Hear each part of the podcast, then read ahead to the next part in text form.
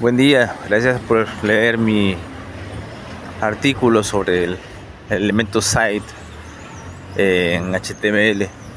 Bueno, a modo de complemento, este audio es para explicarles el uso en la vida diaria del elemento site.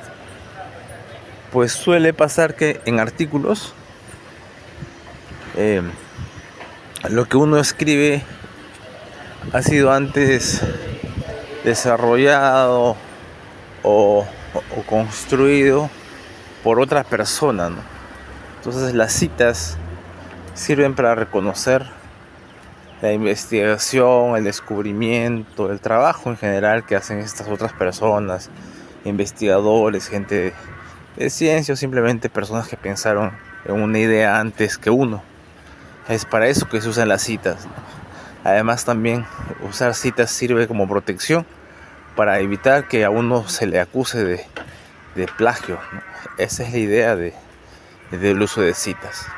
Como pues en la internet eh, es muy fácil copiar y, pegar, la idea de usar citas es eh, importante y también eh, parte de las primeras herramientas que se usaron desde los inicios del HTML debido a, esta realidad que es que el conocimiento pues es global y es necesario e importante reconocer cuando estamos extrayendo información de fuentes diferentes a, a, las que nosotros podemos conocer también sirve como para descubrir cosas nuevas, Por ejemplo, todos sabemos, bueno, eh, la mayoría sabe que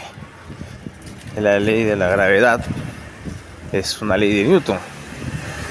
Pero cuando te la explican por primera vez y te dicen que Newton hizo el tema de la manzana y descubrió la, la ley de la gravedad, o le puso, ¿no? porque al final no es que la descubra, sino que es un concepto que él define y en adelante todo el mundo pues, sabe históricamente que Newton y la manzana y, la gravedad.